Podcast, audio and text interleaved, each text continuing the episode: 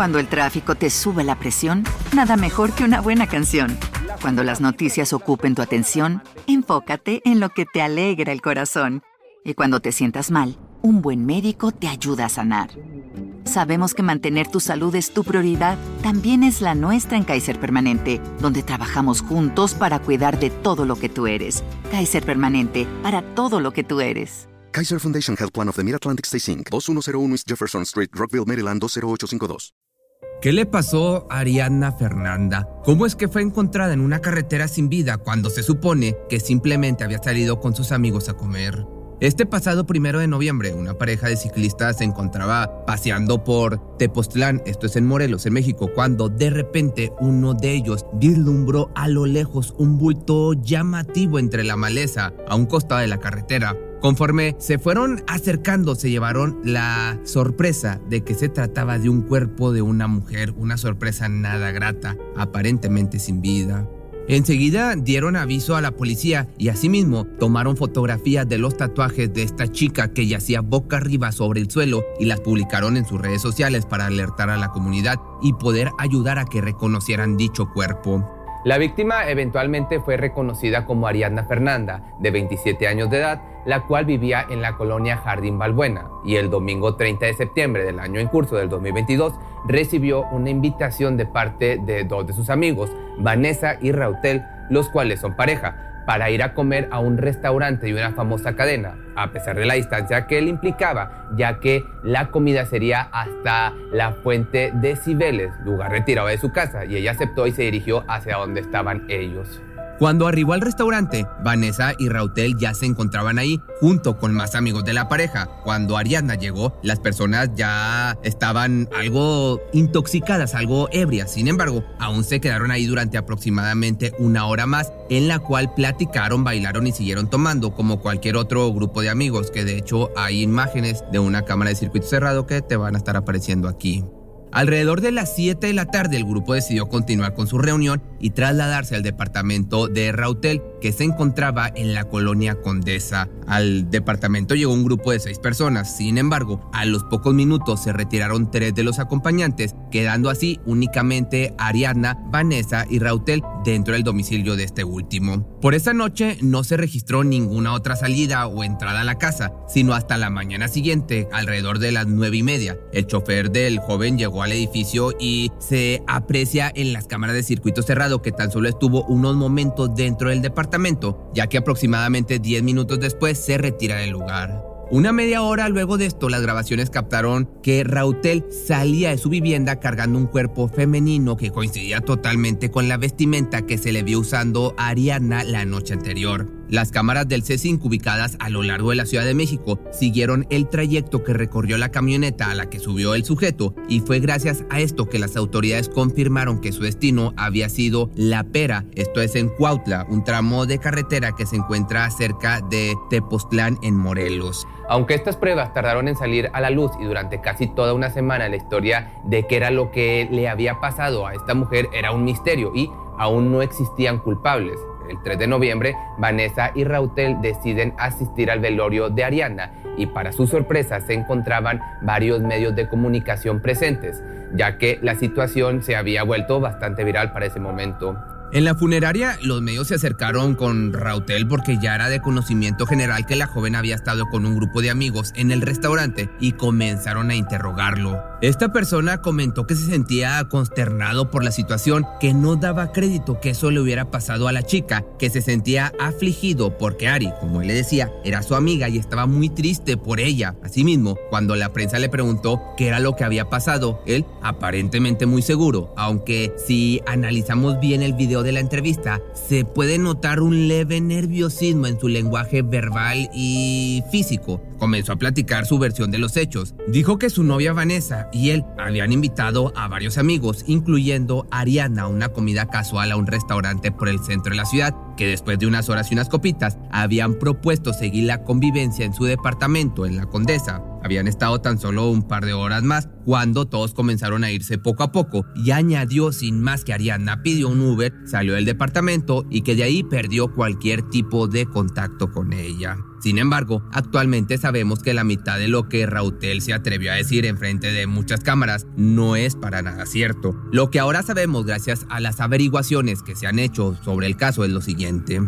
Los amigos y familiares de Ariadna, al ver que no se había reportado en un buen tiempo y no había regresado a su casa, comenzaron a intentar comunicarse con ella, pero al no tener éxito, empezaron a preocuparse y le preguntaron directamente a Vanessa si ella tenía alguna información, ya que sabían que había salido con ella y demás personas ese día en la tarde, pero la mujer no daba ninguna respuesta clara. Una conversación que un amigo de Ariana sostuvo con Vanessa demuestra que se le preguntó que sí en dónde podría encontrarse, ya que se supone que se habían visto aquella tarde, a lo que ella contesta que efectivamente estuvieron juntas y que según recuerda, después de estar un rato en el departamento se había ido y pidió un taxi, pero cuando el pequeño interrogatorio del amigo siguió, simplemente optó por decir que todos estaban muy borrachos y que ella en realidad no se acordaba muy bien de nada en concreto, más que se había salido a pedir un transporte y que de ahí ya no había sabido nada.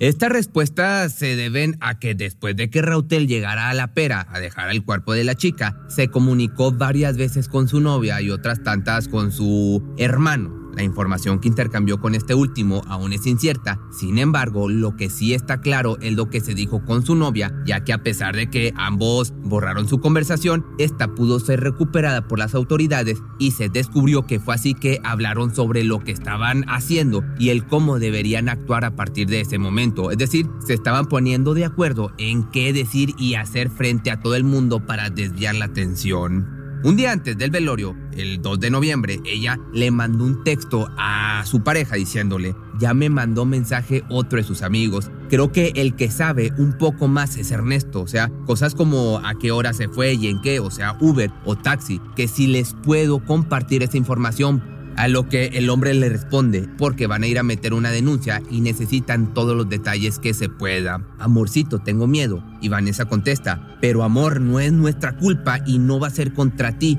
Simplemente lo quieren para saber en dónde buscar. Rautel insiste, pero ya estaremos de por medio, a lo que ella replica, pues sí, pero es que ya sabían que yo fui la última persona que estuvo con ella y la vio. Después de un tiempo, Vanessa le pregunta a él, ¿qué hago? Y el sujeto responde, no, está bien que cooperemos, solo hay que tener cuidado con los detalles. Y ella finalizó diciendo, está bien, lo que tú mandes de información es lo que yo les mandaré.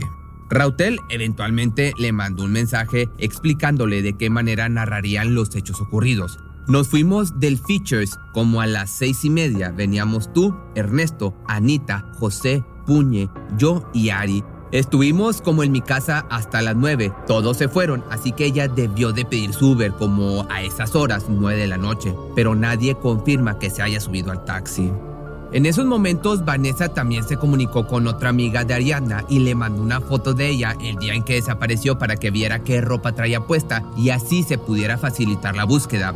De igual forma, también comentó que como todos estaban borrachos, por eso nadie se acordaba de lo que en realidad había pasado, pero que ya estaban pidiendo el contacto de un agente de seguridad de su novio para poder preguntarle todos los detalles de esa tarde-noche.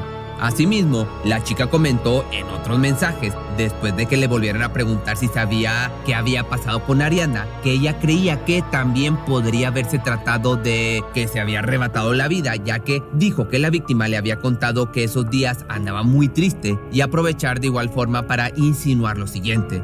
Más que pasarle algo, ¿no crees que fue capaz ella misma de hacerse algo? Y por último, el día del funeral, Rautel y Vanessa se mensajearon acordando que tenían que conseguir algún video o una prueba que demostrara que Ariana había salido viva al menos del departamento de él, ya que, citándolos, de puras palabras no se servirá de nada. Por otra parte, los familiares de Ariana, tras recibir los resultados de la autopsia realizada por la Fiscalía de Morelos, acudieron con las autoridades de la Ciudad de México, en los que se descartaba un feminicidio porque supuestamente el cuerpo no presentaba huellas de violencia y que había fallecido debido a una broncoaspiración por haber bebido tanto. Pero cuando la Fiscalía de la Ciudad de México realizó una segunda necropsia por petición de la familia, se determinó que la joven sí presentaba evidencia de que había sido golpeada y que su deceso era causa de un aparente trauma múltiple.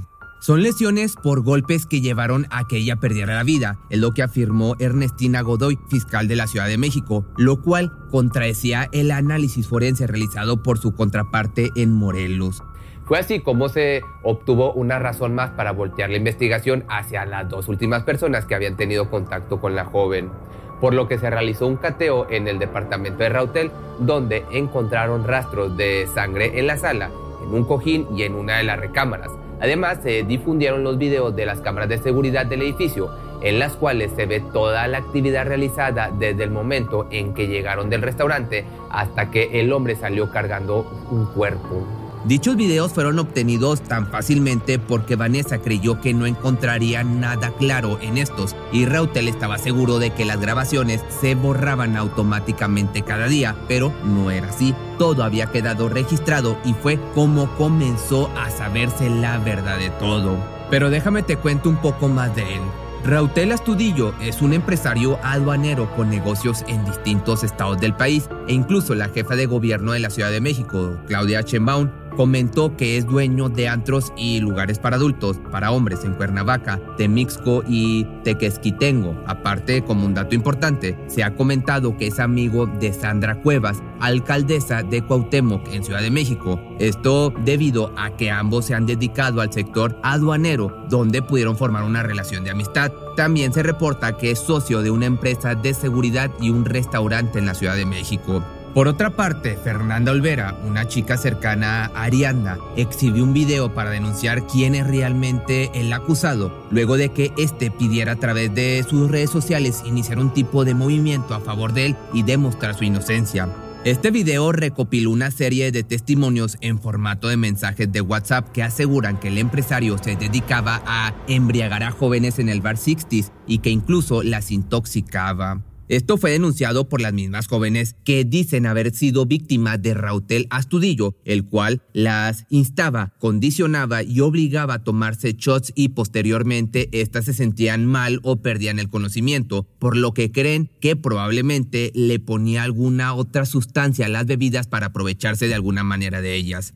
Otro testimonio que dio una chica que conoció al hombre dice lo siguiente, la primera impresión que te daba era de un hombre encantador, complaciente, derrochador, seductor y muy coqueto. Por ende, esto le ayudaba a ligar, enamorar, captar la atención de muchísimas personas, sobre todo mujeres. La personalidad de este sujeto fue subiendo de tono cada que tenía más dinero. Entre más gastaba, más poder él tenía como cliente de dicho restaurante. El tipo de novias que llegó a tener se parecían en estos aspectos, todas eran posesivas, celosas y violentas. En su momento, todos hablamos de las novias tóxicas, pero ¿y él qué tipo de relación brindaba para que todas sus novias se comportaran de dicha manera? Asimismo, Rautel tenía una amplia galería de fotos donde salían sin ropa y dormidas varias chicas de un restaurante que frecuentaba mucho. Evidentemente, todas las imágenes eran tomadas y distribuidas sin consentimiento. Varios amigos que le rodeaban sabían de esto, muchos lo callaron o se hacían de la vista gorda, tal vez por miedo o conveniencia, porque no hay que olvidar que tenía bastante poder adquisitivo. A partir de estos testimonios se llega a la conclusión que Vanessa pudo haber tenido algún ataque de celos y violencia desatada por su situación con su novio y el alcohol, por lo que se sugiere que esta pudo quitarle la vida a Ariana Fernanda y el novio quiso ocuparse de lo que recién había pasado y tuvo que buscar una manera de deshacerse de toda evidencia y pues evidentemente del cuerpo. También por parte del gobierno, específicamente de Claudia Sheinbaum y la prensa, ha habido ciertas acusaciones de una presunta vinculación de Rautel y el fiscal general de Morelos, Uriel Carmona, la cual podría ser la razón por la que se ha estado tratando de ocultar el mayor tiempo posible la participación de Vanessa y su novio en el fallecimiento de Ariadna. Hay evidencias de que este fiscal no quería llegar ni a la verdad ni a la justicia, fue lo que comentó Shenbaum. Que por otro lado, el 6 de noviembre, Vanessa fue detenida en un trabajo conjunto de la Fiscalía de la Ciudad de México y su par del Estado de México, los cuales lograron ubicar y capturar en Ecatepec a la probable segunda implicada en la muerte de Ariana Fernanda y ahora se encuentra en prisión preventiva oficiosa en Santa Marta, Acatitla y días después, Rautel se presentó de manera voluntaria en la Fiscalía Especializada en Feminicidios y Delitos Cometidos contra las Mujeres en Nuevo León. Al llegar, declaró lo siguiente. Me acabo de enterar que tengo una orden de aprehensión en mi contra, girada por un juez de la Ciudad de México. Soy inocente de lo que se me imputa, no la maté, es por ello que vengo a afrontar la justicia. Tras su audiencia, se indicó que el juez de control dictó prisión preventiva oficiosa al empresario de 34 años, luego de que la defensa legal de Rautel solicitó la duplicidad del término constitucional, por lo que sería hasta el domingo 13 de noviembre a las 11 de la mañana que se determine si el implicado es vinculado a proceso o no. Si te gustó este video no olvides seguirme en mis redes sociales y recuerda que me puedes encontrar en mi canal secundario como Pepe Misterio Choice y también en una colaboración, un canal en conjunto que tenemos con, que tengo con Ted Misterio. Aquí abajo te va a aparecer el canal.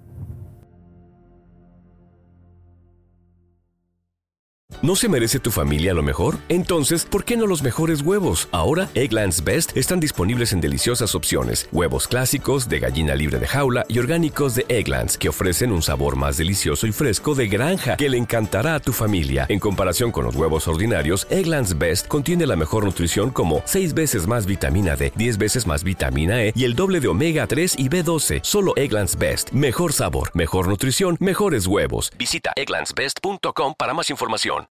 Cuando el tráfico te sube la presión, nada mejor que una buena canción.